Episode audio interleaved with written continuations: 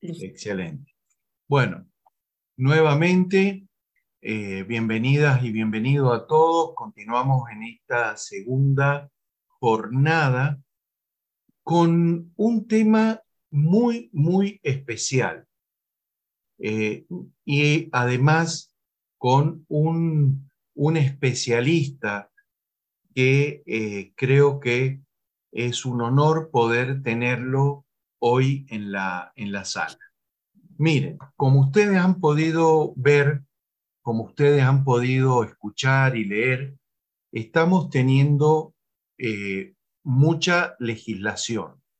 Es decir, eh, ser un corredor de bienes raíces implica conocer mucho de todas las leyes que ustedes han ido viendo. Ayer vimos la ley de propiedad horizontal, eh, ayer vieron la ley que eh, marca la conducta de los corredores de bienes raíces, hoy vieron toda la parte de contrato de arrendamiento y em, es el momento justo para ver lo que eh, se denomina en este curso las nociones de contratos. Por lo tanto, esta parte es muy importante porque van a poder entender las bases y los cimientos legales de los principales contratos que rigen al corredor de bienes raíces. Y para ello, este es el segundo tema que le comenté recién, es que tenemos a Luis Pimentel. Luis Pimentel, que él ya pronto va a hablar con ustedes, les va a comentar mucho de su experiencia, es un especialista en el tema, por lo tanto, mucha atención, mucho foco a lo que Luis nos indique y obviamente esperamos tener un tiempo también luego para algunas preguntas y este, inquietudes que puedan llegar a tener. Pero de esta manera van a poder comprender muchas de las terminologías legales y de los términos que tenemos que manejar en el día a día. Eh, Luis es, es, miembro, ha sido, Luis, perdón si no quiero, no quiero equivocarme, ha sido presidente de ACOBIR, ¿no? Presidente de ACOBIR, ¿cómo no? 2019-2020. Perfecto. ¿Y eres abogado? Abogado también, de carrera. Muy bien. Así que tenemos a una persona que ha presidido ACOBIR, está actualmente siempre en, en, en relación con ACOBIR y por otro lado es especialista en la parte legal. Así que como dije Luis, para nosotros es un gran honor que puedas brindarnos esta, esta charla, esta parte que es tan importante. Así que reiteramos a todas y todos que por favor este, presten mucha, mucha atención. Así que no te robo más tiempo, Luis. Muchas gracias. Gracias, don Sergio. Y muy buenas noches a todos, amigos y futuros colegas la verdad, este, quiero felicitarlos a cada uno de ustedes por este primer paso que van a hacer en esta eh, preciosa carrera inmobiliaria, que es la obtención de la licencia de corredor de bienes raíces. Quiero agradecer como siempre, y, y yo sé que todos los profesores lo hacemos, pero no está nunca de más, a don Sergio Tertucio y a Flor Tertucio también que está con él en su equipo de trabajo y a nuestros queridos directores del Comité de Educación, Eduardo Alemán, Hilda Urrutia, que se encuentran aquí con nosotros, que siempre nos apoyan. Y no solamente eso, trabajan fuertemente de la mano con don Sergio y con Flor para hacer una realidad esta excelente plataforma de comunicación para poder nosotros llegar a todos ustedes. Así que muchas gracias muchachos por ese trabajo. Les exhorto a que sigan haciéndolo con ese profesionalismo y diligencia característica de todos ustedes. Así que, sin más preámbulo, a mí me toca dar este, la noción general de contratos. Eh, y quisiera empezar siempre diciéndoles a todos ustedes que en este mundo, en esta profesión inmobiliaria, el dominio de los contratos es sumamente importante. Todos sabemos que sin la letra escrita, las palabras se las lleva el viento y en esta profesión es imperante que todos ustedes escriban todo ese acuerdo de voluntades en un pedazo de papel para poder cada uno de ustedes asesorar correctamente a sus clientes y no solamente eso, sino también llegar al éxito en cada una de sus gestiones inmobiliarias. Esta noche yo siempre le, meto mucho ánimo y dinamismo a mis, a mis charlas porque quiero llevar ese mensaje. Necesito siempre tratar de proyectar a través de esta pantalla que lo que están haciendo ustedes es importantísimo. Obtener esa licencia de corredor de bienes raíces. Así que mi presentación va dirigida en varios aspectos. Uno, a la práctica profesional que van a hacer ustedes en el día a día la otra, la parte didáctica. Y en esta parte didáctica, préstenle particular atención a ciertas cosas que yo resalto. Les voy a dar también unos tips o unos consejos de ustedes seguir en su día a día. Pero eso que, esas cosas que voy a resaltar en esta presentación, préstenle especial atención porque más adelante les va a ser muy útil.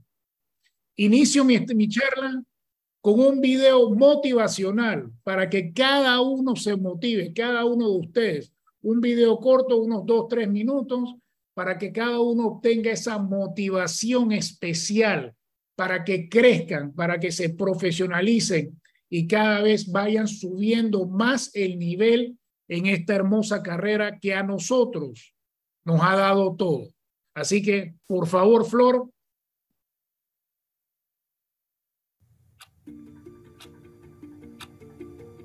¿Escuchas eso? Es el tic-tac del reloj avanzando y no espera a nadie. Esa aguja que ves nos pone a todos en el mismo terreno de juego, bajo las mismas reglas. Todos tenemos los mismos minutos y las mismas horas, y lo que nos diferencia a unos de otros es lo que somos capaces de hacer con todo ese tiempo. No es que no lo tengas, es que no lo aprovechas. Porque cuando tienes un propósito fuerte, un objetivo, una razón, una misión que cumplir, la cama ya no es tan cómoda como lo era antes, porque tus acciones hoy determinarán cuánto has avanzado al despertar mañana y pasado y pasado. Y así mientras tú dedicas tiempo a ver tu serie favorita, otros arañan minutos para acercarse a la persona que algún día desearon llegar a ser.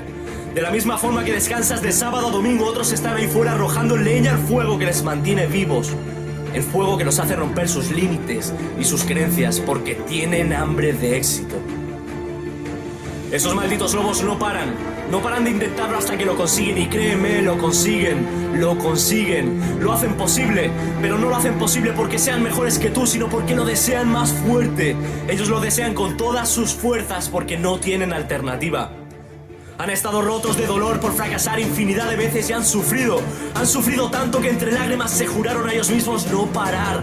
No parar hasta que conseguirlo fuera su única opción. Es su forma de entender la vida. Fallar y aprender. Fallar y aprender. La única regla del juego es no dejar de intentarlo y para eso hay que desearlo como si toda tu vida se basara en eso. Y ahora dime, ¿cuánto lo deseas tú? Sé sincero, ¿cuánto? ¿Cuánto estás dispuesto a pagar por verte ahí? Ni siquiera sé qué quieres llegar a ser, pero para llegar a ser hay que hacer. Hay que derribar los muros de excusas que tú mismo levantas para sabotear tu avance. No puedo hacerlo, no lo merezco. Ellos pueden, pero yo no, porque ellos tienen dinero, pero yo no. Venga, ¿cuál es tu excusa? Cuéntasela al vagabundo que consigue salir de la calle reciclando latas, o al chico que camina 10 kilómetros al día para ir a la escuela. Venga, cuéntaselo a ellos. No hay excusas para aquel al cual su propósito le supera. Todos tenemos un potencial oculto y vivimos limitados a usar solo una pequeña parte de lo que somos capaces de hacer. Y es ese sufrimiento, esa determinación, lo que predispone tu cuerpo y tu mente para el éxito. Hoy tienes la oportunidad de aprovechar el movimiento de esa imparable aguja que no deja de acumular segundos para que juegue a tu favor. Hoy tienes la fuerza para empezar aquello que tanto te asusta. Tan solo avanza, camina trazando un plan y sé irresponsable en la toma de riesgos. Arriesgate, incinera tu zona de confort y rodéate de lobos con el mismo hambre que tú. Estoy orgulloso de quién eres, pero más aún, de quién puedes llegar a ser.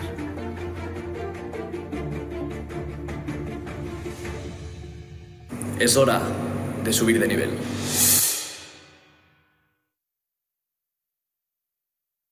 Así es, mis queridos amigos y colegas, precisamente es hora de subir de nivel. Esto que están haciendo ustedes, la obtención de la licencia de bienes raíces, es precisamente el norte. Y que ese norte simple y sencillamente te lleve a un camino de éxito si trabajas duro, si metes empeño y si metes dedicación. Trácense metas definidas. Este negocio de bienes raíces no se puede trabajar y no se puede llevar adelante sin un plan estructurado que te lleve al éxito. Trácense ese plan, trácense metas y sobre todo, ahí en el video dicen, rodéense de lobos. Quizás es una analogía, pero rodéense de gente buena, de gente que está en el negocio, gente que tiene experiencia que los guíe en este caminar. Precisamente este caminar los va a llevar al temario del día de hoy. El temario, la noción de los contratos, que digo yo siempre es la columna vertebral de nuestro negocio. Si nosotros no tenemos los contratos, si no dominamos los contratos, todo el esfuerzo que ustedes van a llevar adelante buscando un cliente, buscando una propiedad para un cliente, atendiendo a un cliente, no va a tener resultados porque simple y sencillamente no hiciste un contrato o no dominaste un contrato. La confianza de un cliente se gana una vez y esa confianza la vas a ganar con profesionalismo. Lo vas a ganar precisamente con el conocimiento que tú tengas.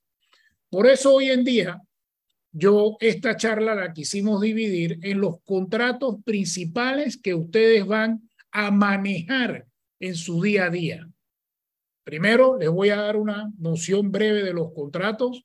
Segundo, explicaré el primer contrato importante, que es el contrato de corretaje o mediación, que es la punta de lanza hacia las negociaciones y este negocio. Después les hablaré del contrato de opción o reserva para que ustedes puedan de alguna manera pisar el negocio que están haciendo. Después iremos al contrato de compraventa, entonces realmente se traza la voluntad de las partes, la compraventa que ya vas elevando la documentación a una documentación jurídica legal que pasa finalmente a cumplir su fin con el perfeccionamiento en el registro público. Después les hablaré un poquito del contrato de hipoteca, que hoy en día el financiamiento hipotecario en Panamá es una de las ventajas que tiene nuestro hermoso país frente a muchas otras regiones del área y el contrato de anticresis que simple y sencillamente es anexo al contrato de hipoteca donde tú otorgas la propiedad para que te cobren una, una letra a cambio del uso y disfrute de ese bien. Próximo, Flor. De esta manera, el artículo 1105 del Código Civil nos habla que el contrato o convenio es un contrato, es un acto por el cual una parte se obliga para con la otra a dar, hacer o no hacer alguna cosa. Cada parte puede ser una o muchas personas, entendiendo que el contrato es un acuerdo de voluntades. El acuerdo debe perseguir un fin de derecho, debe tener un efecto jurídico debe consistir en la creación, en la modificación o en la extinción de una relación jurídica. Recuerden, se los voy a repetir muchas veces. Mi primer tip es, sin contrato no hay garantía. Por favor, ¿cuántas veces he visto a corredores de bienes raíces en la calle enojados porque o lo circunvalaron en un negocio o la persona dueña de propiedad por no tener algo escrito le dice, no, yo no te voy a pagar ese monto de comisión o simple y sencillamente ignoran al intermediario en la transacción porque no tienen un acuerdo escrito de intermediación. Próximo.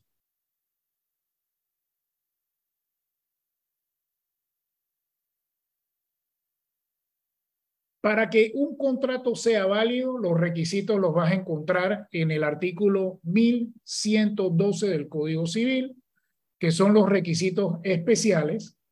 Y si ven aquí, ya vengo con mi primera eh, resaltadora en verde.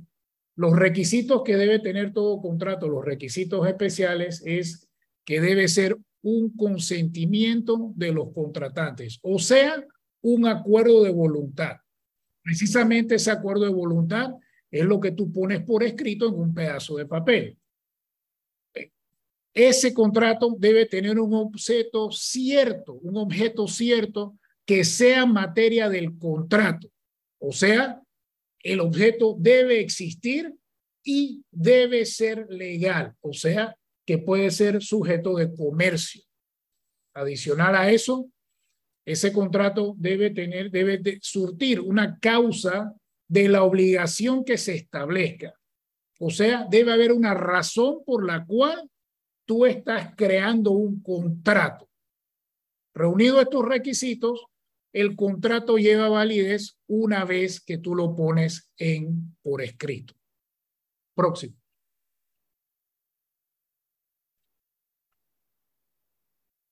Eh, por ahí hicieron una pregunta, si no me equivoco, es a partir de la página 34 del manual. Exacto, Lucho, exacto. Muchas gracias. Perfecto, la vi ahí, lo vi el flash y me contesté ahí lo que pude. Perfecto. Eh, el primer contrato del cual todos ustedes se van a ver enfrentados en esta linda y hermosa carrera es el contrato de corretaje o mediación.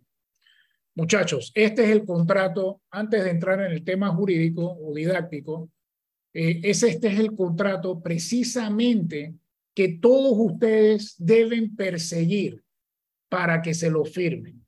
Ese contrato de mediación se lo debe otorgar la persona dueña del inmueble que desea que tú intermedies en la relación de compraventa o alquiler de una propiedad vale la redundancia y vale entender lo siguiente. Ese contrato, ese que al final del día te va a garantizar a ti el pago de una comisión. Por ende, muchas veces hay formatos formales por escrito de este contrato de corretaje o mediación, pero también hoy en día se pueden utilizar muchos eh, muchas formas o maneras electrónicas para tú recibir esa autorización de venta. Mínimo, tú debes conseguir que te envíen un correo electrónico, y quiero, no quiero redundar sobre esto, pero que te autorice a ti a la intermediación de una propiedad, ya sea venta o alquiler, y establezcan un precio. Más adelante voy a, obviamente, resumir esas partes, pero acuérdense que también en esta profesión tenemos que ser ágil. Si no es un contrato de papel firmado donde te sientas que te lo escriban, por lo menos que te envíen un correo donde te autoricen a ti la venta, porque eso es lo que a ti te dice, bueno, yo estoy autorizado a vender o alquilar a este precio, esa persona me dio autorización y aquí obviamente tú pones un correo donde te autoriza a ti también a ganar una comisión producto de esa venta o arrendamiento. Dicho esto, el contrato de corretaje o mediación es aquel en virtud del cual una de las partes, o sea, el comisionado o corredor, se compromete a indicar a otro, el comitente, la oportunidad de celebrar un negocio jurídico o a servirle de intermediario en este negocio a cambio de una retribución. Importante entender que todo es a cambio de una retribución. Próximo, Flor, por favor. Sí, eh, Lucho, perdón que te, te interrumpa. Antonio Constantino nos consulta si el contrato de corretaje hay que perfeccionarlo con un notario. No, ok. Vamos siempre a la extensión jurídica mediante el cual tú establezcas una relación con tu cliente. El contrato de corretaje, propiamente dicho, es un acuerdo de voluntad entre el dueño de una propiedad y el intermediario. Un simple papel donde se firmen ambas partes sería suficiente para tú eh, tener el propósito que tú quieres, ¿verdad? Ahora, lo que sí tú tienes que hacer siempre, y más adelante lo voy a explicar con un mayor detalle, es la debida diligencia de la propiedad. Otra cosa, señores, que no me voy a cansar de decir, tú conoces una persona que dice, yo quiero alquilar mi apartamento en el Rivage de Avenida Balboa. La persona se llama Juan Pérez lo primero que tú debes preguntarle, señor Juan Pérez, por favor regáleme el número de finca de su propiedad. ¿Por qué? Te metes al registro público, haces la debida diligencia y en esa debida diligencia, Juan Pérez debe aparecer precisamente como el representante legal o el dueño de la, el dueño de la propiedad que puede firmar y comprometerse a pagar una comisión. No le puedo decir cuántas veces en mi vida yo he tenido reclamaciones o pleitos en contra de personas que se hacen pasar por dueño de propiedad, ¿verdad? Otorgan un encargo a alguien y después, patita, ¿para qué te tengo? Es importante que entiendan eso, hagan la debida diligencia, conozcan a su cliente por amor de Dios. Hoy en día es importantísimo porque está pasando de todo allá afuera, pero sobre todo tú también demuestras tu profesionalismo frente a tu cliente cuando tú le exiges hacer una debida diligencia del apartamento, de la casa o de la propiedad y que tú estás precisamente tratando de hacer una diligencia de vida correcta y legal y que esa persona se puede comprometer contigo. Así que excelente la pregunta. Ese acuerdo de corretaje no tiene que ser notariado, pero si tú lo notarizas y si le dices eso a tu cliente, tienes doble seguridad. Así que en efecto, puedes hacer eso. Entonces, las partes del contrato está involucrado el comisionado, que es el comisionista o empresa inmobiliaria o mediador por los servicios que realiza. También está el comitente, que es el que hace el encargo regularmente, eh, que es el que hace el encargo y que regularmente paga la comisión. Generalmente es el propietario o un apoderado. Ahí puse, el corredor idóneo no cobra comisión sin que se perfeccione la transacción. Y quiero resaltar, esto también lo van a ver resaltado en verde. Si, si una, transacción no se perfecciona, una compraventa, la manera de perfeccionarse es en el registro público, cuando se inscribe el contrato de compraventa. Si no se perfecciona o en un arrendamiento, y quiero que, creo que lo tocó anteriormente el profesor Marchena, al final del día, si no se pacta y se firma un contrato de arrendamiento y se entregan los dineros, ese acuerdo no se ha perfeccionado. Si no se perfecciona, el corredor no tiene nada que reclamar. Y es importante que se entienda porque muchas veces le invertimos mucho tiempo a la promoción y mercadeo de una propiedad y no se lleva a feliz término y nosotros queremos pretender que por ese trabajo nos reconozcan algo, ¿no? De, de esa comisión. Simple y sencillamente, si tú estás haciendo un trabajo de mercadeo o de publicidad, entonces que te hagas un contrato aparte relacionado a eso, donde tú exiges un pago por eso. Pero en comisión de bienes raíces, si no se perfecciona la transacción, no vas a recibir un centavo. Próximo, Flor. Bien, te, interrumpo nuevamente, Lucho. Te, te, voy a volver un poco loco, Lucho. Con mucho gusto, no te preocupes. Adam Estela Castillo Piti nos pregunta, dice, una persona está comprando una propiedad, indica que tiene un poder para vender, pero el poder no está inscrito. ¿Se puede realizar la venta con ese poder?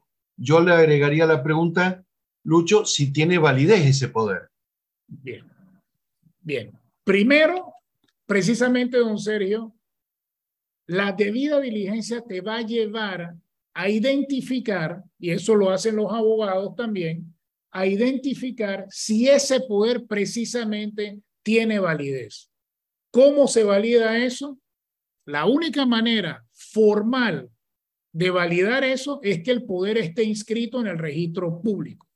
Por ejemplo, en las operaciones bancarias, hipotecarias, esos poderes, si no están inscritos en el registro público, no puedes avanzar con la compraventa. Así que la manera de validar los poderes es precisamente con la inscripción en el registro público.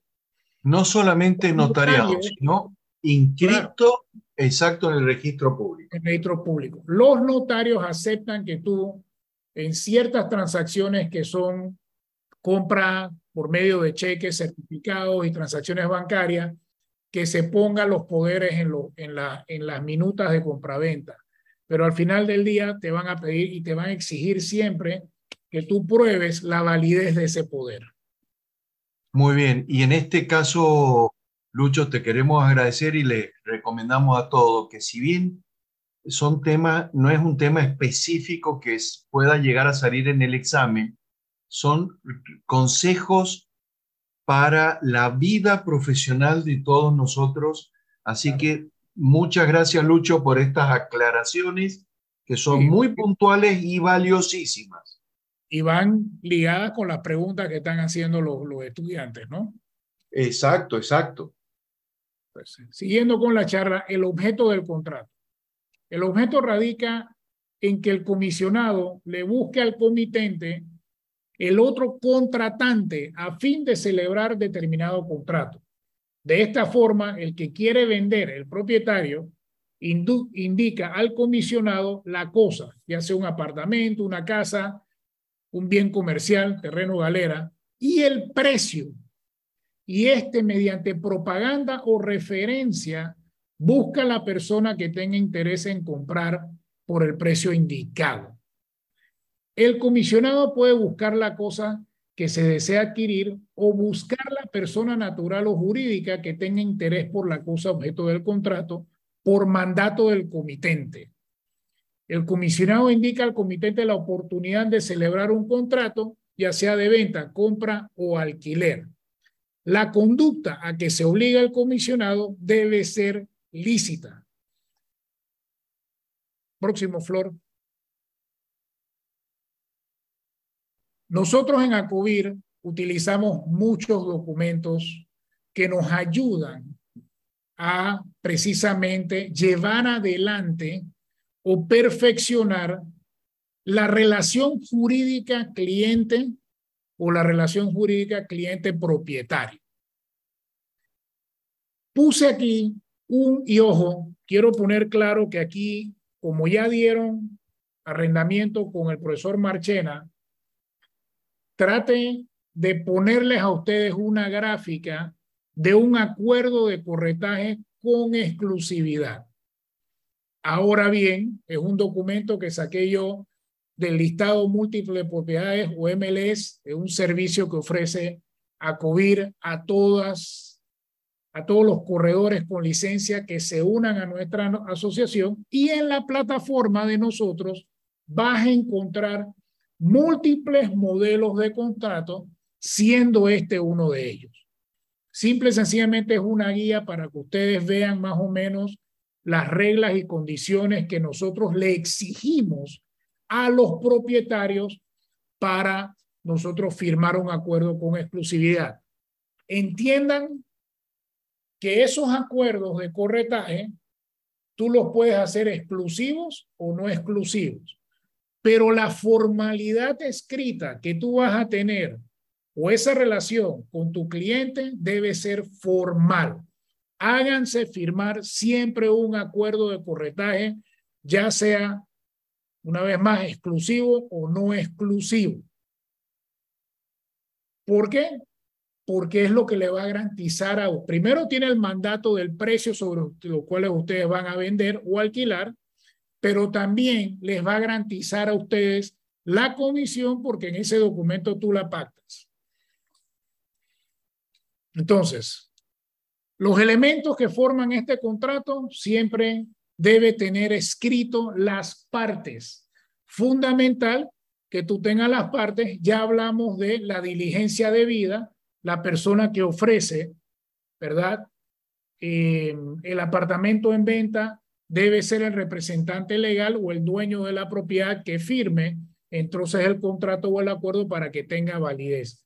Obviamente tiene que existir un bien, ya los especifiqué los tipos de bienes que pueden ser.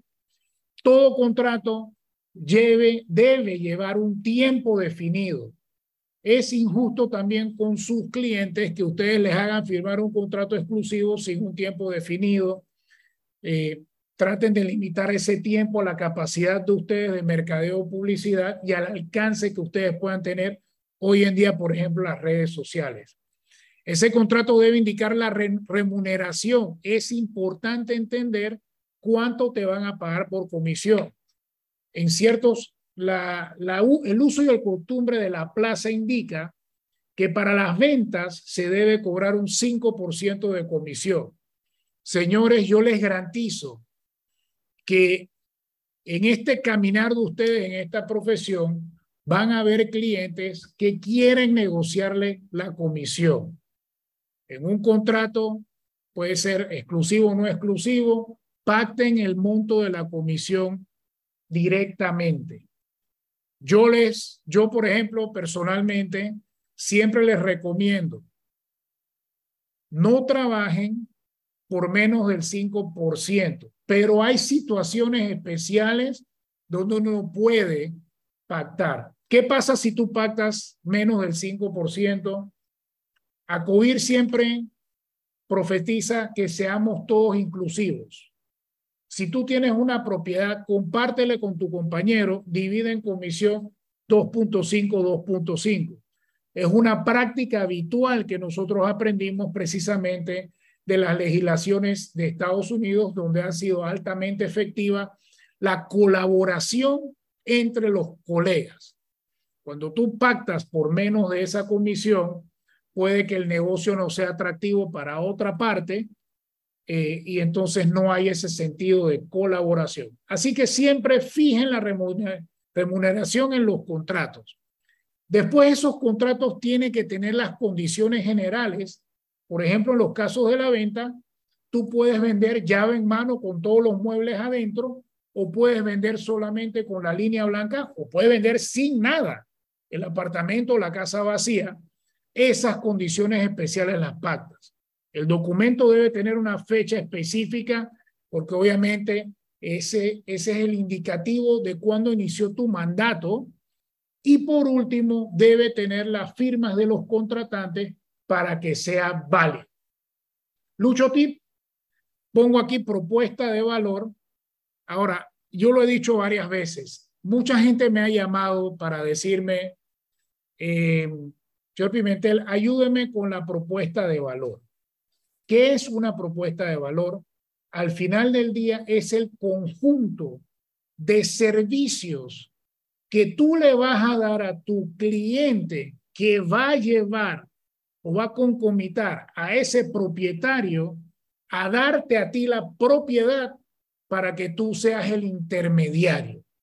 Arma siempre una, una propuesta de valor ponla en un pedazo de papel y preséntale a tu cliente el alcance que tú tienes. Hago otra pausa también para hablar de ACOBIR.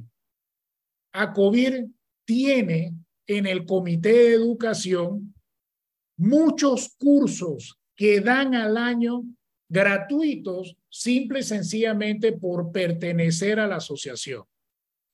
Esos cursos al final del día son ser, algunas son certificaciones que te dan a ti calificativos de expertos, por ejemplo, en negociaciones de venta, expertos en eh, negociaciones de, alta, de alto nivel. Y son todas certificaciones no solamente de ACOBIR, pero también son certificaciones de entidades o organizaciones internacionales que te sirven a ti para ponerlos en una propuesta de valor. Típicamente, esas certificaciones internacionales lo que te enseñan a ti es a mercadear esas propiedades internacionalmente. De esa manera, tú armas una propuesta de valor sólida con una serie de servicios que van a hacer que esos propietarios quieran trabajar contigo. Hoy en día, por ejemplo, hay certificaciones en el manejo de las redes sociales que dan las diferentes asociaciones inmobiliarias, que es importantísimo que tú tengas porque vas profesionalizando tu negocio. Te vas a dar a reconocer precisamente por certificaciones, por todo lo que tú puedas estudiar a nivel de bienes raíces, te va a ayudar a ti en la, para conseguir esos clientes. Así que, señores, el Lucho Tip arma tu propuesta de valor precisamente para que te firmen esas exclusividades o no exclusividades, pero por lo menos que te den a ti la intermediación en esas propiedades para tú tener una esperanza de poder ganarte una comisión. Próximo, Flor. El segundo contrato que les quiero hablar hoy en día es el contrato de opción o separación y reserva. Se define como un convenio por la cual una parte concede a la otra por tiempo fijo y en determinadas condiciones la facultad que se deja exclusivamente a su árbitro de decidir respecto a la celebración de un contrato principal. Hay una concesión de una parte a la otra de la facultad de decidir el nacimiento de un contrato principal. Esa concesión es exclusiva.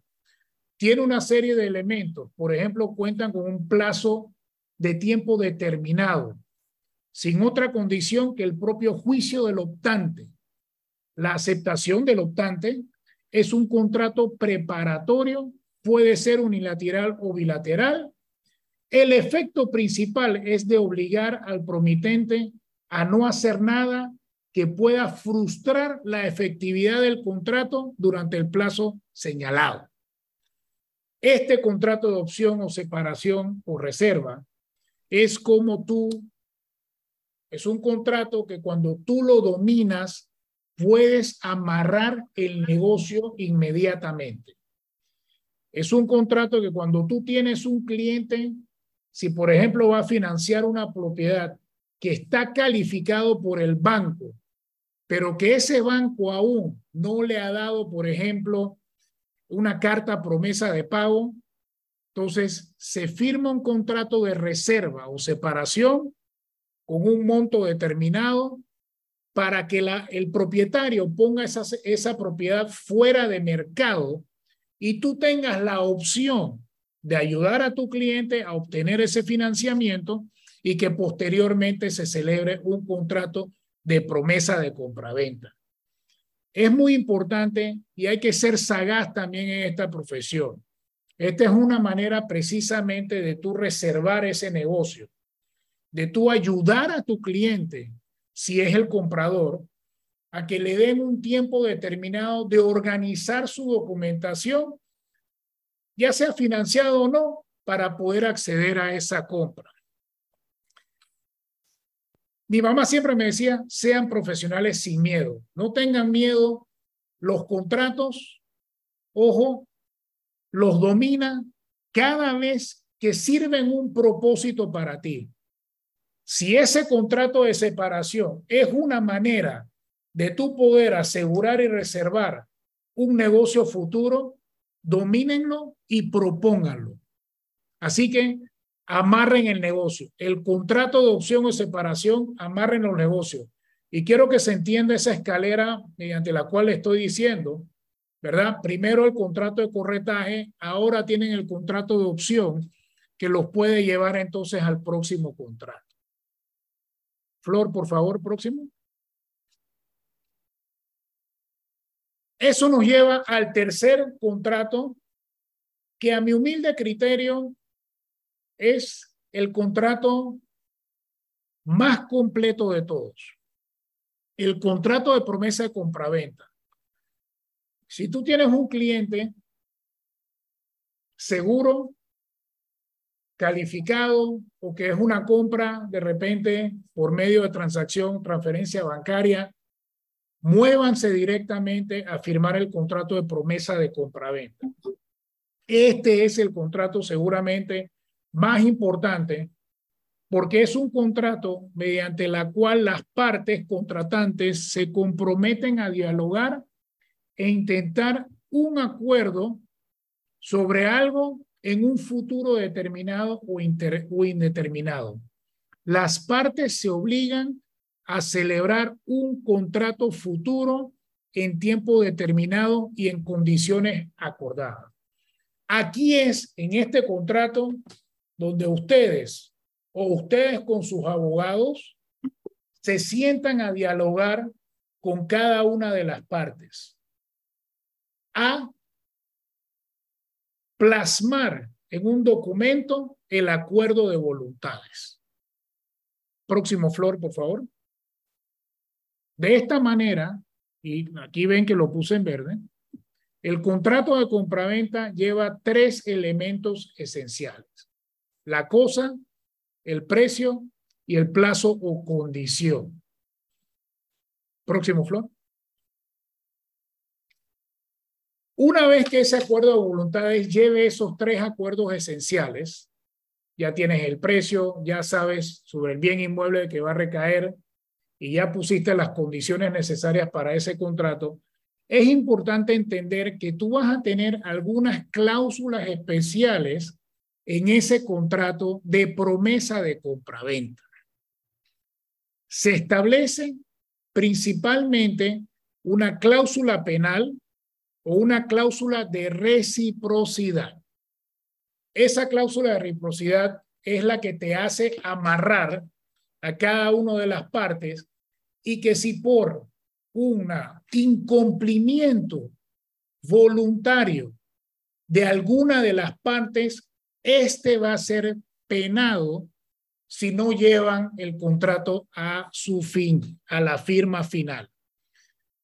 Muchas veces y escuchen bien esto, si no se establece esta cláusula en el contrato, y sé que lo estoy llenando de mucha información, pero todos son tips muy útiles, si tú no estableces esa cláusula de penalidad, resulta ser que al propietario que está vendiendo un inmueble le llega una mejor oferta por mayor precio.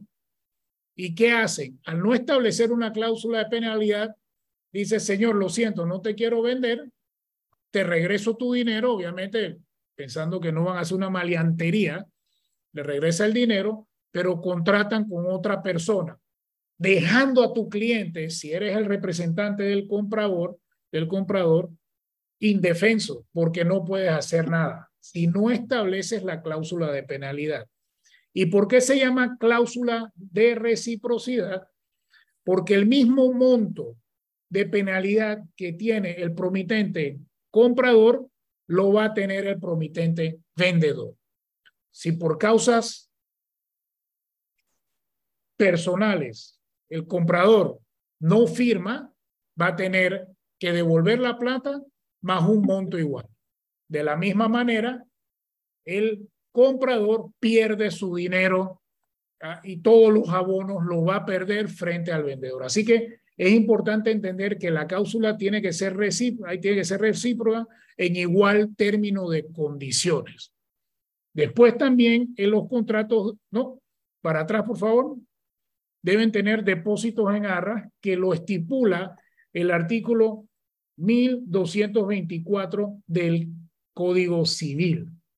Hay que establecer siempre un depósito para proceder con el negocio. Se hace un primer abono por la suma de tanto, un segundo abono por la suma y un tercer por medio de pago irrevocable, carta irrevocable de pago, pero tienen que poner depósitos en garra como estipula el artículo 1222 porque le da formalidad al contrato. Además de eso, saneamiento por evicción es importante que lo pongan también en el contrato porque muchas veces las propiedades, lastimosamente manejadas por personas naturales, pueden meterse con algunos problemas con la ley y especifican en el contrato, ustedes especifican en el contrato que se compromete el vendedor a saneamiento por evicción en caso que por alguna razón la jurisdicción penal o civil de Panamá no le permita a ese vendedor proceder con el contrato y él tiene que buscar la manera de sanear ese tema o resarcir por los daños. También se establece el saneamiento por vicios ocultos. Hoy sabemos, y nosotros que estamos involucrados en la protección hacia el consumidor, es un tema candente en la Codeco. Estamos siempre las legislaciones tratando de actualizar para proteger a los consumidores que sean los compradores o los arrendatarios, por obligando a esos dueños de propiedad al saneamiento por vicios ocultos que obviamente el comprador no sabía que existían. Sí quiero darle estas cláusulas especiales y viene mi cuarto tip, lucho tip número cuatro, y voy a ser muy puntual en esto. Llega un momento donde todos nosotros en esta carrera conocemos o manejamos muy bien los contratos. Tenemos modelos de contratos que nos han hecho abogados, que nos, han, que nos ha dado eh, la colega mía esta, que nos da COVID, que nos da... Quiero decirles puntualmente, señores, nosotros no somos abogados. Y hay que entender que en las, tracciones, en las transacciones inmobiliarias no es cómo tú resuelves un problema, porque ojo, a la hora de vender un inmueble puede que hayan ese acuerdo de voluntades esté lleno de condiciones para llegar a esa venta. Cada condición en ese acuerdo de voluntades puede ser una cláusula interpretativa en un contrato. Así que no es cómo, es quién te ayuda a resolver esos temas. Y eso típicamente es un abogado asesórense siempre con un abogado. Yo soy abogado, pero principalmente me dedico a esta hermosa profesión de bienes raíces. Y adivinen, yo mismo tengo abogados cuando son casos muy particulares que requieren de alguien que ejerce la profesión de repente muchísimo más que yo. Entonces yo me asesoro con ese abogado, le pago sus honorarios, pero me hacen culminar o me hacen llegar precisamente a la definición de una transacción. Así que apóyense siempre en un abogado profesional idóneo que esté actualizado con todas las normas de derecho para que ustedes puedan asesorar correctamente a sus clientes. Próximo, por favor. Sí, pregunta. Lucho. Sí. Una pregunta de Alejandro Alba. ¿Cuál sería el tiempo mínimo del contrato de promesa de compraventa? Excelente pregunta. Y Dios mío, me voy a demorar un poquito contestando esta. Bien. La firma del contrato de promesa de compraventa es inmediatamente hay un acuerdo de voluntad. Lo que se estipula en ese contrato de promesa de compraventa es la firma del protocolo de inscripción de la compraventa que se va a inscribir en el registro público. Típicamente el vendedor quiere que su transacción se la paguen en 60 días. Señores, analicen bien cómo va el mercado estipulen en ese contrato el tiempo.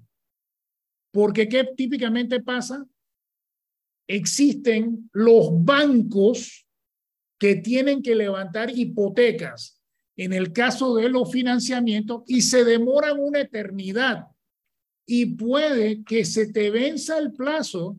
Y ojo, yo tuve un caso muy sonado hace algunos años atrás donde se estipuló 60 días para firmar el protocolo constitutivo de la compraventa, se vence el plazo y la propietaria dijo, se venció el plazo, me quedo con todo el dinero. Ojo, y ese paso se vendió no por culpa del comprador, sino que se venció por culpa de la entidad bancaria que estaba trabajando la hipoteca. Así que hoy en día incluso los oficiales hipotecarios te piden que se incluya esa, esa firma mínimo 120 días. Así que mucha atención con ese tema y muchas gracias por, una, por esa pregunta muy buena. Muy bien, Johanna Beltrán dice si en el contrato de separación se debe realizar algún abono. Claro. O sea, precisamente, y te explico, esa es parte de la sagacidad de cada uno de nosotros. Si es una propiedad de un cierto valor, tú le pones un, una, a ver, un monto simbólico, pero sustantivo, para que haga que no se quiera perder ese dinero ninguna de las partes. Entonces lo que hacen es que tú dices, por ejemplo, bueno, eh, abonado, sepárame la propiedad con dos mil dólares y el propietario se compromete a poner fuera del mercado esa propiedad por dos semanas. Vencido ese término, se queda con el dinero o lo devuelve, eso depende de lo que tú transes en ese contrato, pero lo bueno es que te dieron esas dos, dos semanas para tú recopilar toda la transacción. Ese monto realmente es un tema que tienes que tú negociar con ambas partes. Perfecto. Ese contrato de promesa, Lucho, debe ser hecho en una escritura pública. El contrato de promesa de compraventa va en un documento simple que se firma. Eso sí, ese contrato sí hay que notariar, porque ese es el acuerdo de voluntades que rige la transacción. Típicamente, tú te firmas el contrato de promesa de compraventa y lo llevas a una notaría para que certifiquen las firmas y le den validez jurídica al contrato. Una vez está firmado, ninguna de las partes se puede echar para atrás y acuérdense la cláusula de penalidad recíproca. Este, si se incumple la firma del protocolo constitutivo de inscripción, hay penalidades para las partes. Si el comprador después no, no compra y ahí se establece que pierde todos los abonos, so sorry, pierde todos los abonos, pero establezcanlo en el contrato. Y si en efecto tienes que notariar el contrato de promesa de compraventa. Perfecto. Hay algunas preguntas más, Lucho, pero vamos a continuar para poder terminar y las hacemos al final. ¿Sabes, Lucho? Perfecto. El cuarto contrato es el contrato de compraventa. Es un contrato en cuya, cuya virtud se traspasa la propiedad de una cosa a cambio de un precio que se estipula. La persona que verifica la enajenación del objeto se denomina el vendedor. La persona a la cual se le traspasa la propiedad se le denomina el comprador. Recuerden que utilicé unos términos jurídicos anteriormente en el contrato de promesa de compraventa, que era el promitente comprador y el promitente vendedor. Aquí ya directamente el contrato de compra-venta se llaman vendedor y comprador porque ya no son promitentes y este es el documento que se va a registrar en el registro público. Típicamente este contrato de compraventa se entiende también como la minuta de compraventa. Este contrato se clasifica como bilateral perfecto, consensual y oneroso. Bilateral perfecto porque ambos firman llevan consentimiento de las personas y es a título oneroso porque tiene repercusiones económicas, pero perfecto también porque se llega y se perfecciona en el registro público. La venta de bienes inmuebles es solemne y formal. se perfecciona con el traspaso del bien en el registro público. Ojo, lo tengo resaltado en verde también. Una vez más, la venta de bienes inmuebles es solemne y formal, se perfecciona con el traspaso del bien en el registro público. Próximo, por favor. Los, elementos esenciales del contrato de compra-venta es el precio, el consentimiento y la cosa, resaltado en verde también para los contratos de compra-venta. Lucho tip, en ese contrato, ya sea en este o en el de promesa de compra-venta, por favor detallen su comisión y la forma de pago en los contratos. Quizás este lucho tip debería haber sido realmente para el contrato de promesa de compra-venta. En mis contratos de promesa de compra-venta, yo siempre pongo una cláusula con la comisión que yo voy a cobrar y la forma de pago. Típicamente, con el primer abono, yo me cobro el 50% de la comisión y cuando se traspasa la propiedad al comprador, entonces yo cobro la segunda mitad de la comisión. Pero esa cláusula tú la puedes arreglar como tú quieras. Hay gente que obliga o, quiere que se pague la totalidad de la comisión cuando se traspase el bien. Eso ya está en ti aceptarlo o no. Al final del día es un tema de negociación con las partes.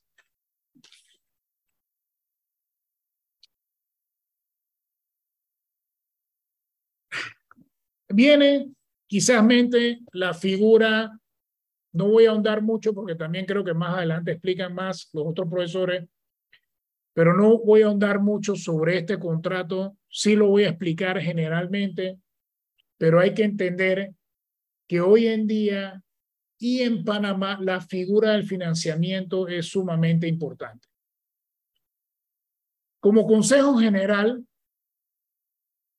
deben manejar estos contratos precisamente porque a ustedes les va a tocar asesorar o convertirse, convertirse en consejeros inmobiliarios de su cliente y tratar de buscar opciones de financiamiento con las mejores tarifas posibles. Esa búsqueda y esa atención detallada que tú le das a tu cliente eh, forma parte también de la clave del éxito y recuerden la oferta de valor que yo hablé anteriormente. Entonces es importante que manejen el concepto del contrato de hipoteca a manera general, pero es importante que entiendan que también parte de su trabajo es tener o brindar, si no la asesoría directamente y saber, por ejemplo, las, em, los porcentajes eh, de la tarifa hipotecaria de cada, de cada banco, es importante que ustedes también lo redirijas a los diferentes bancos, a los oficiales de crédito de los diferentes bancos, para que ellos entonces le brinden esa asesoría hipotecaria. Entonces, el contrato de hipoteca es un derecho real constituido sobre un inmueble para asegurar el, el cumplimiento de una obligación. La constitución del gravamen no da al acreedor facultad alguna para gozar del bien hipotecado. Solo le concede privilegio para que de su producto se pague el monto de su crédito. ¿Qué significa esto? En todo momento, el deudor es el dueño de la propiedad. Tú lo que haces es que ese derecho real lo constituyes sobre el bien que tú estás hipotecando y si no puedes pagar la letra del préstamo, el banco entonces te quita el bien. Es importante entender esta figura también porque eh, lastimosamente hoy en día, no lastimosamente, te digo, para nuestra profesión, ahora mismo los bancos, ustedes escuchan muchas veces que están vendiendo bienes reposeídos. Entonces esos son bienes que entraron en default y de alguna manera se están vendiendo a mejor precio dentro de las entidades bancarias. Pero conozcan el concepto este del contrato de hipoteca pero principalmente de asesorar correctamente a sus clientes. El propietario del inmueble permanece siempre en posesión del, del bien y eso es importante entenderlo. Y mi lucho tip número seis la llamo yo la anécdota de felicidad. Ustedes también al momento de calificar a un cliente van a tener que apoyarse. Si es un cliente, por ejemplo, para un proyecto inmobiliario en el mercado primario, o sea, nuevo, ellos tienen los asesores que le revisan la APC a cada cliente, lo califican. Y en base a esa calificación, entonces el cliente puede ser sujeto de crédito hipotecario o no. Tienen que manejar esos términos. Em, hay, hay una, los créditos hipotecarios en Panamá se califican con un número. Entonces, ese número tienen que manejarlo y saber más o menos si un cliente puede calificar o no en base al número y cada banco tiene condiciones específicas distintas y también tienen que conocer la capacidad de crédito de tus clientes. Puede que una persona pague muy bien, pero tiene toda su capacidad comprometida porque tiene carro, lancha, eh, préstamos personales, préstamos por todos lados y entonces no le da capacidad de crédito para acceder a un préstamo hipotecario. Entonces, ¿por qué la anécdota de felicidad? Nosotros que trabajamos mercado, venta de proyectos, de unidades nuevas, eh, cuando nos llegan los clientes y calificamos a un cliente positivamente, es la anécdota de la felicidad, porque sabemos que el proceso va de buena forma y podemos entonces brindarle opciones hipotecarias que llevan usualmente a feliz término la transacción y cobramos nuestra comisión.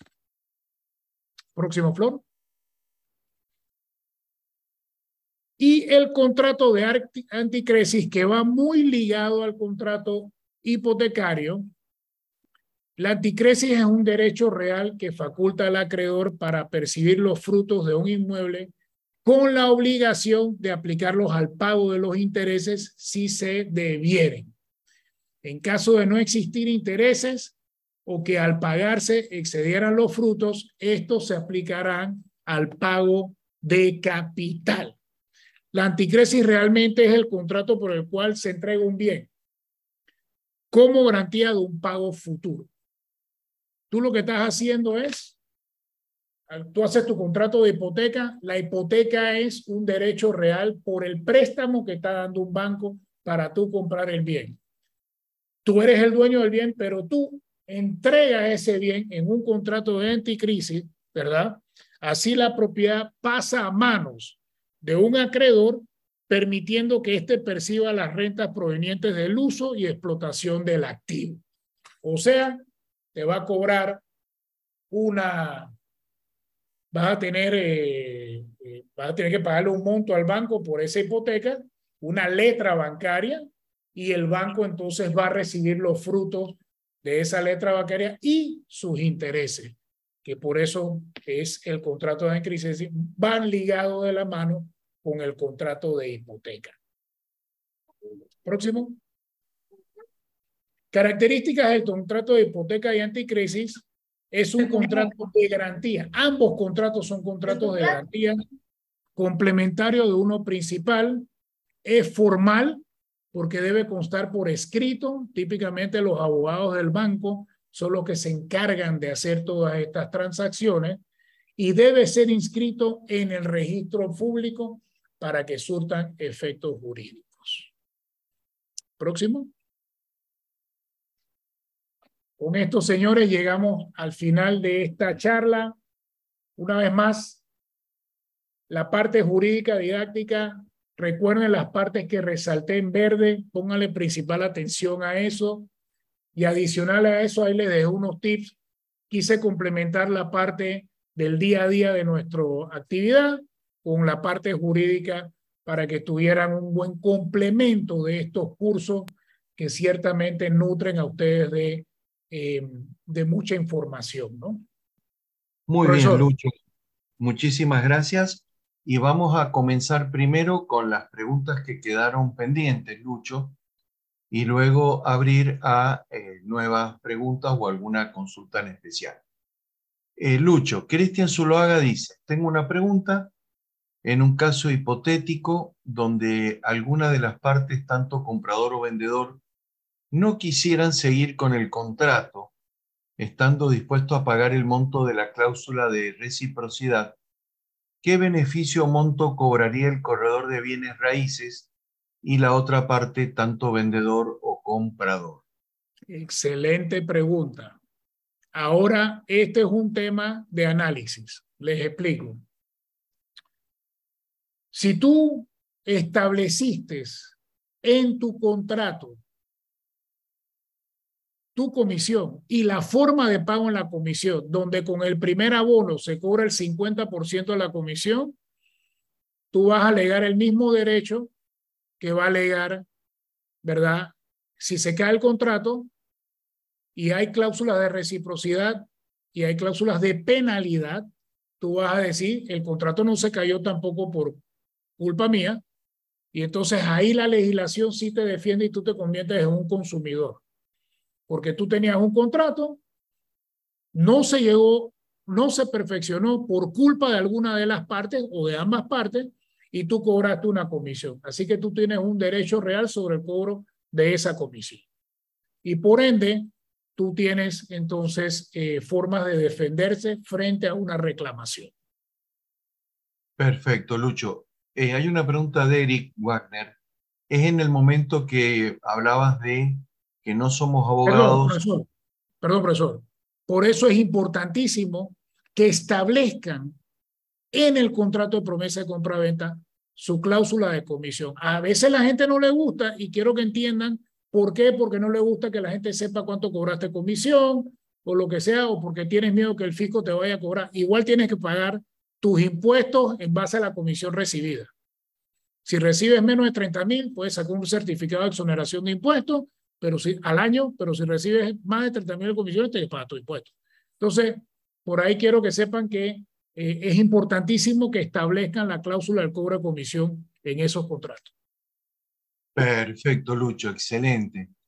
Eric Warner, eh, eh, para ponerte en contexto, la pregunta la realizó en el momento que se habló de que no somos abogados, pero que necesitamos el consejo o el asesoramiento. Entonces, Eric Warner pregunta cuánto es la comisión a los abogados y si la participación de un abogado debe aplicarse en toda transacción. ¿Quién paga ese honorario? ¿El cliente vendedor o el corredor? Wow, excelente pregunta también. En mis contratos yo establezco siempre que cada una de las partes le pagarán los honorarios a los abogados pertinentes de cada uno. O sea, no se está, en el contrato, acuérdense que primero nosotros estamos manejando son contratos de comisión, no son contratos de honorarios profesionales, legales. Entonces, como comisionistas, yo pongo siempre en mis contratos una cláusula donde cada uno, el comprador y el vendedor, pagarán sus propios honorarios a los abogados. Excelente pregunta. Perfecto. Em, bueno, ahí también le agradecemos a Eda Roset que eh, nos ayudó también a responder ahí. Eh, Eliezer Villarreal dice, si el negocio se está haciendo con una entidad bancaria por una propiedad reposeída, ¿deben existir también estas cláusulas para ambas partes también? Ejemplo, los vicios ocultos? Por supuesto. Y quiero, quiero también detallar un poquito sobre eso.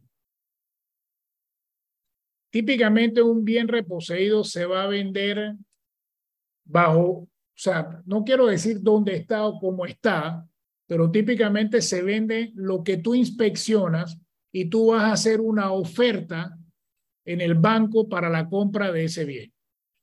Si hay vicios ocultos, o sea, que no se ven o se detallan en esa inspección, nos vamos entonces a la legislación civil sobre el tema de las responsabilidades de los vicios ocultos que típicamente caducan a los 10 años por parte del vendedor. Ahora, recuerden que si la propiedad fue reposeída, el vendedor original o a la persona que le quitaron, o sea, eso es una cadena de responsabilidades que después tienen que ir a juicios para delimitar cuál de esas partes en la cadena es realmente la, la que tiene la obligación de responder por los vicios ocultos.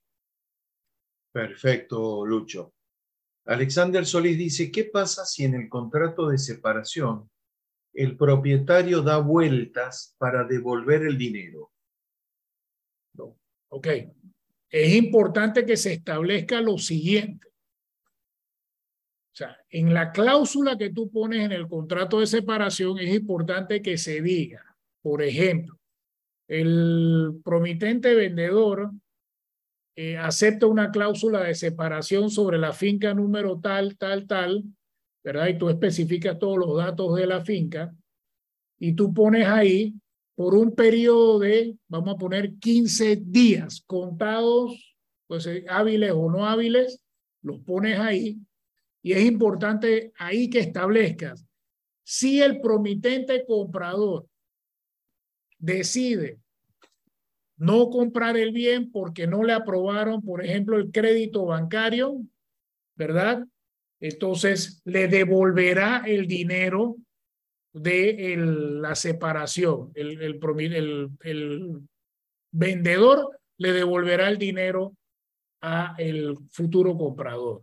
Es importante que se establezca. Si le da vuelta y no quiere regresar eso, entonces tú tendrás que irte a otras instancias jurídicas para tú reclamar la devolución de tu pago porque él está en incumplimiento o en flagrante violación del artículo que tú pusiste en el contrato de separación o reserva. La primera puede ser a Codeco.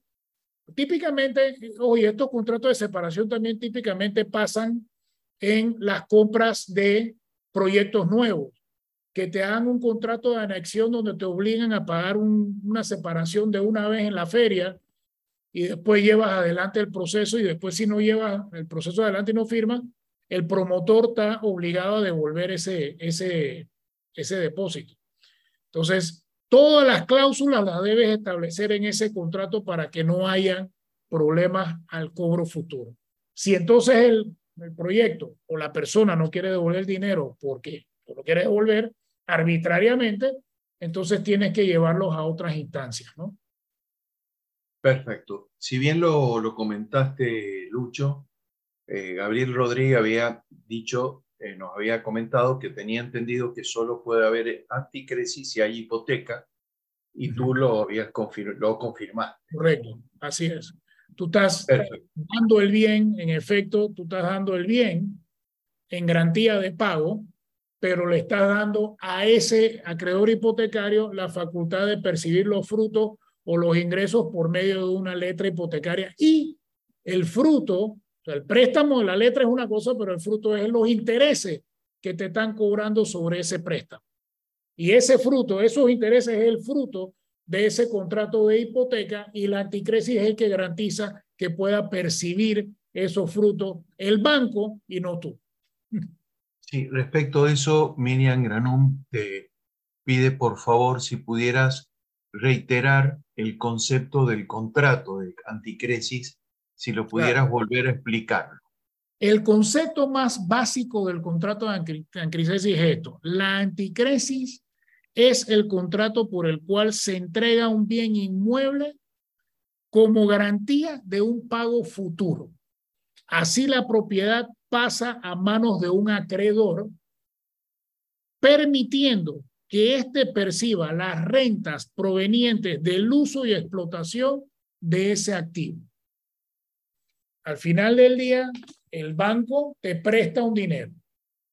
Ese préstamo lleva unas letras y ese préstamo, esa letra, lleva unos intereses que se garantizan con la propiedad y el fruto, que son los intereses, porque el banco te presta plata, pero también te cobra intereses sobre ese préstamo entonces, el contrato de anticresis permite que el banco se garantice su pago con la casa y los intereses sobre el préstamo hipotecario.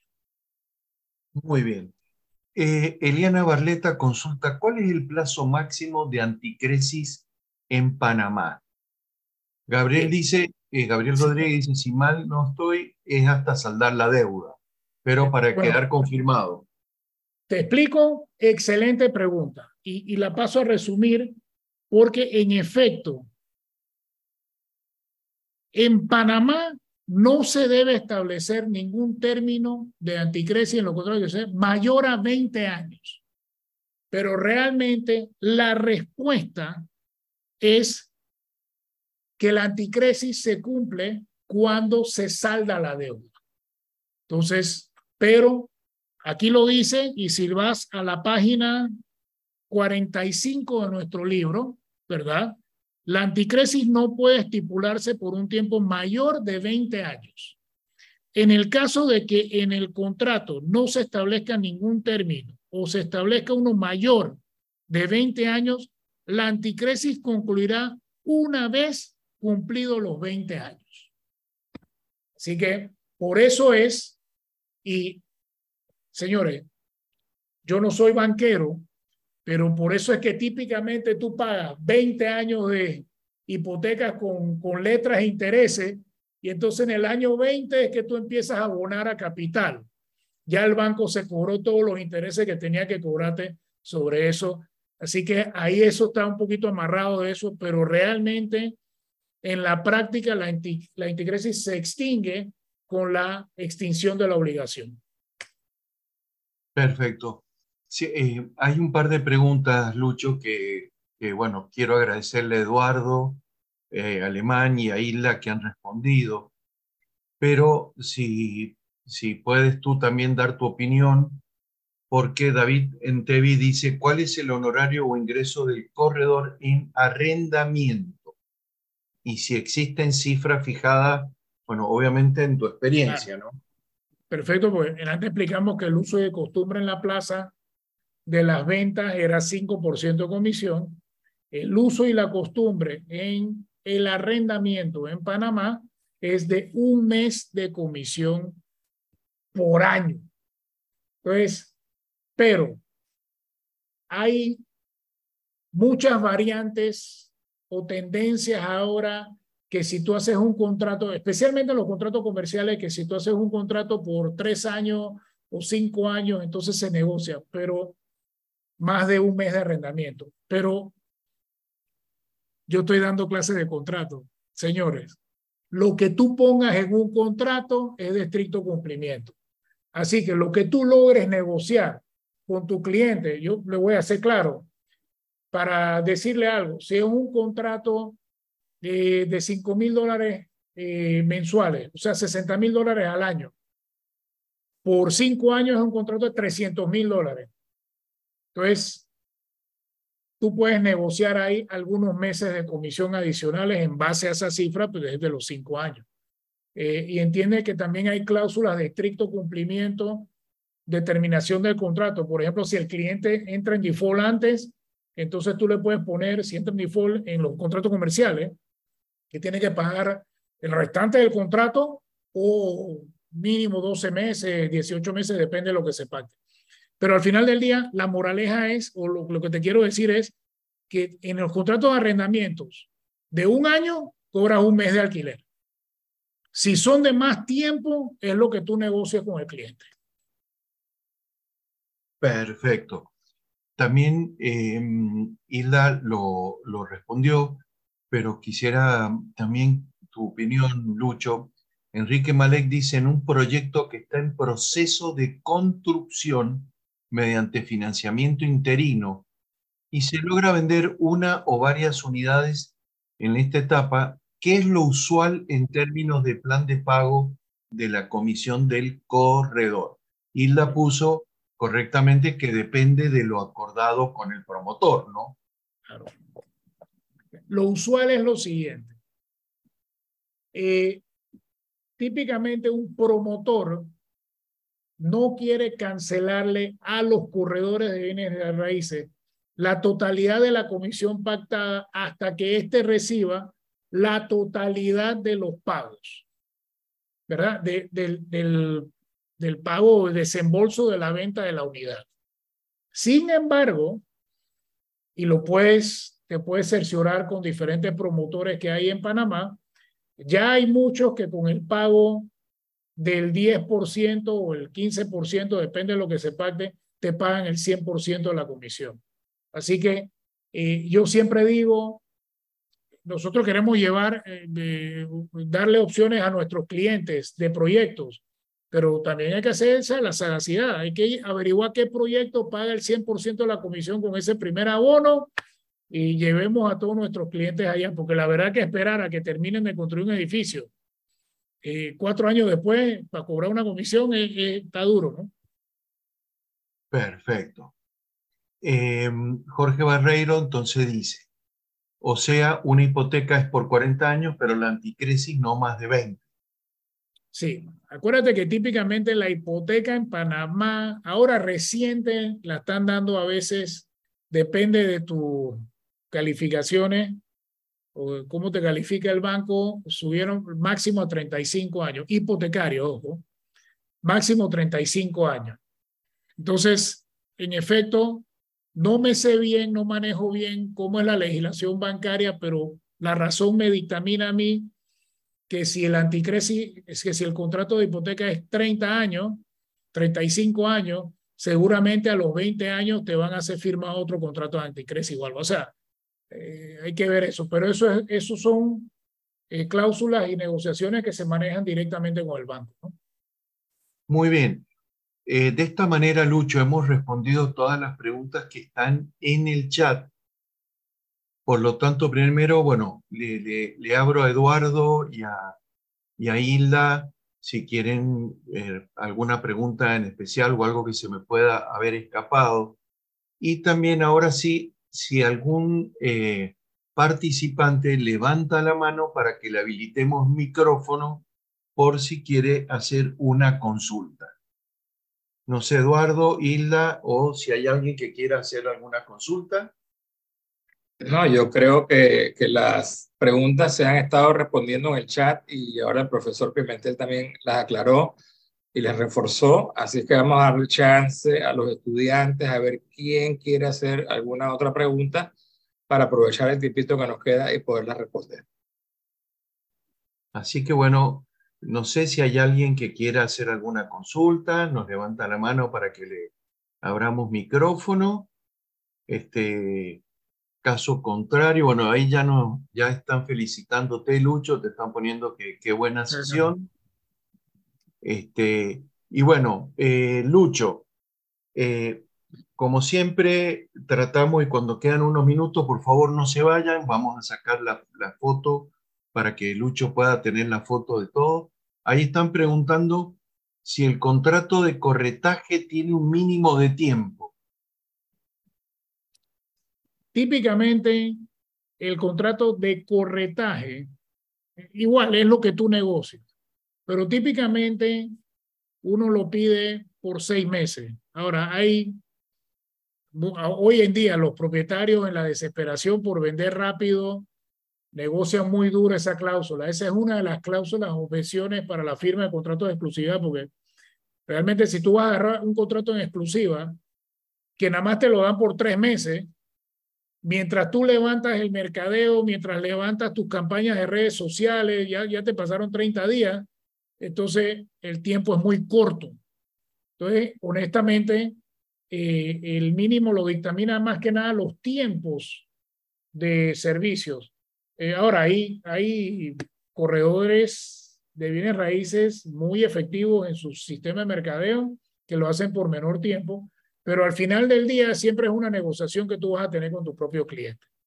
Nosotros, yo siempre voy a tirar para más porque voy a proteger siempre la industria. Ustedes me conocen a mí o los que me conocen, yo por ejemplo soy comisionado también de la Junta Técnica de Bienes Raíces y yo defiendo esta, esta profesión a muerte. Los que tenemos licencia de corredor de bienes raíces, que estamos invirtiendo en un curso de bienes raíces, que están invirtiendo en profesionalizar su negocio, nos merecemos precisamente unirnos y protegernos un poquito en esta profesión. Por eso yo le inyecto dinamismo a mis cursos trato de decirle a todos nosotros que tenemos que unirnos. La clave del éxito es la colaboración entre todos nosotros. Todo el mundo quiere llevar su negocio individual para ganarse la comisión solo. Señores, van a darse cuenta que hoy en día la colaboración es la clave del éxito. Muy bien, Lucho. Bueno, eh, están agradeciéndote, María Virginia, Gloria Palma, eh, Mirna Paiva dice excelente presentación, muy amigable y fácil de entender. Jorge Barreiro dice, en otras legislaciones hay fianzas obligadas para cubrir los down payment y hasta se exigen pólizas para cubrir la RC decenal. ¿En Panamá esto se ha analizado?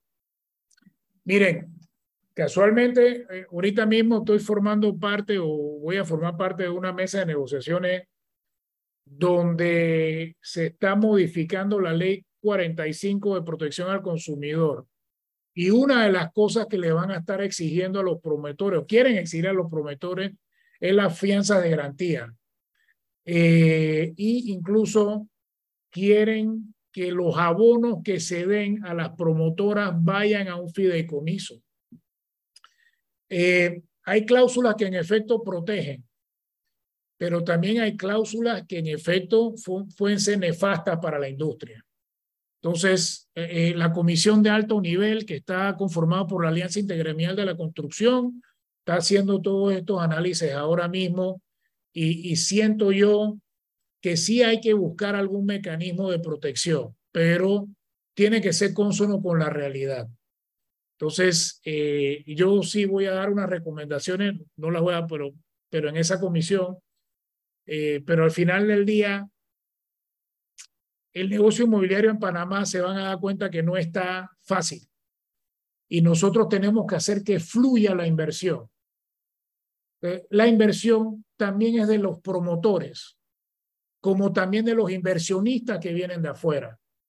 Y tenemos que buscar ese balance correcto para que fluya entonces la industria y las transacciones inmobiliarias, que ojo, forman parte del 27% del Producto Interno Bruto. O sea, nosotros en la industria de la construcción y bienes raíces tenemos un índice muy alto del Producto Interno Bruto de Panamá. Así que eso, eso tenemos que seguir sembrando, trabajándolo, cuidándolo y sobre todo proteger.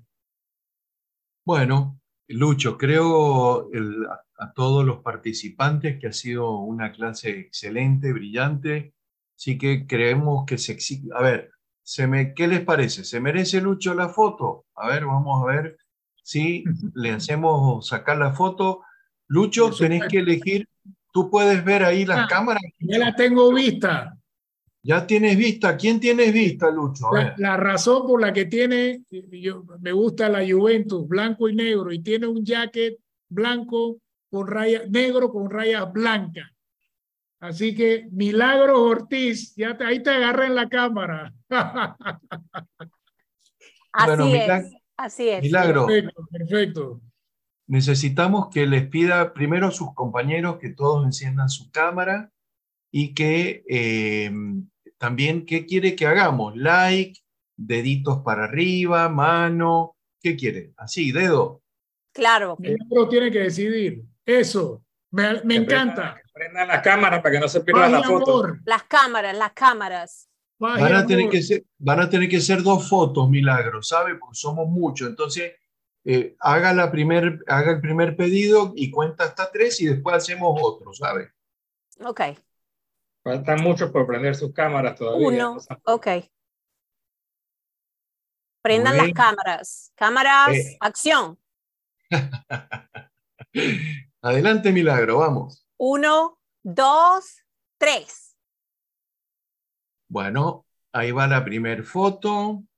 Ahí va la primer foto y ya la pegamos en el grupo de WhatsApp, ¿no? Vamos con la segunda, Milagros. Acción. Uno, dos, tres. Perfecto. Creo que esta es la foto más completa que hemos Excelente. Entre ayer y, este, y, hoy. Este, así que, bueno. Lo que preguntaron, Sergio, lo que preguntaron que si la presentación iba a estar, eh, la, presentación del profesor Pimentel iba a estar en el sistema les contesté que por supuesto que ya para el día de mañana debe estar en la plataforma, ¿correcto? Es que ya recuerden, ya le hemos pasado por Zoom la presentación, por el chat de Zoom la hemos pasado y también ya está en el chat de WhatsApp. La pasamos cuando comenzó el profesor. También ya está subida en la plataforma. Ah, Así excusa, que Por todos lados. por, tratamos de ir por todos los lados, Eduardo, como tú sabes, para, Excelente. para lograr que, que se concrete el, el, el objetivo. Lucho, ¿qué más? Felicito Eduardo. los que en realidad ya entraron a la plataforma, porque la verdad es que tenemos más del 50% ya dentro de la plataforma, lo cual es fabuloso. Y, y ojalá que de aquí a que terminemos eh, esta semana de jornada, esto ya todos hayan podido entrar. Así es que el día de mañana, cualquiera que no haya podido entrar o tenga alguna dificultad, por favor nos lo hace saber para que ya antes del fin de semana ya puedan practicar con calma y sacarle provecho eh, al, al simulador, etcétera. Muy bien. Muy bien, Eduardo, muy bien. Eduardo Hilda, eh, bueno, ahí están pidiendo para ingresar al chat de WhatsApp. Ahí acaba de poner Flor el link, por favor. Ahí acaban de poner el link. Cópienlo del chat de Zoom. Luis, eh, ¿cómo nos han pedido cómo conectarse contigo? ¿Cómo, cómo, cómo ubicarte? Flor ha puesto tu correo. Con mucho Pero- gusto. No sé si quieres dar algún número de teléfono más o algo adicional. Bueno, muchachos, le, le, le, le paso mi teléfono, pero por favor, por, por WhatsApp. Mi teléfono lo pongo en el chat box, voy para allá Perfecto, gracias, Lucho. y aquí es para todos. ¿Dónde pongo aquí todos en la reunión? Ahí está.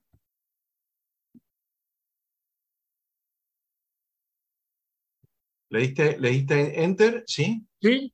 Ahí está, ¿lo ven? A ver. No sé, yo no, no, ahí- yo no lo veo. No sé O por qué si me quiere sale. dictarlo, Sí, 6674 sí, 3182.